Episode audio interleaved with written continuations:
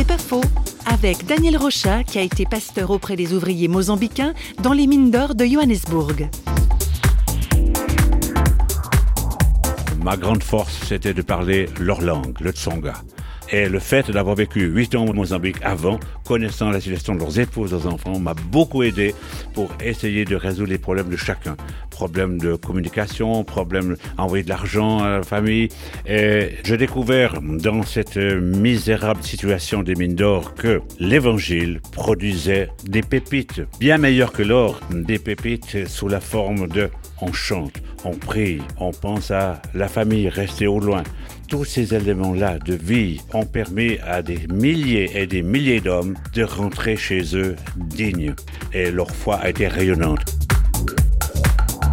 C'est pas faux, vous a été proposé par Parole.fm.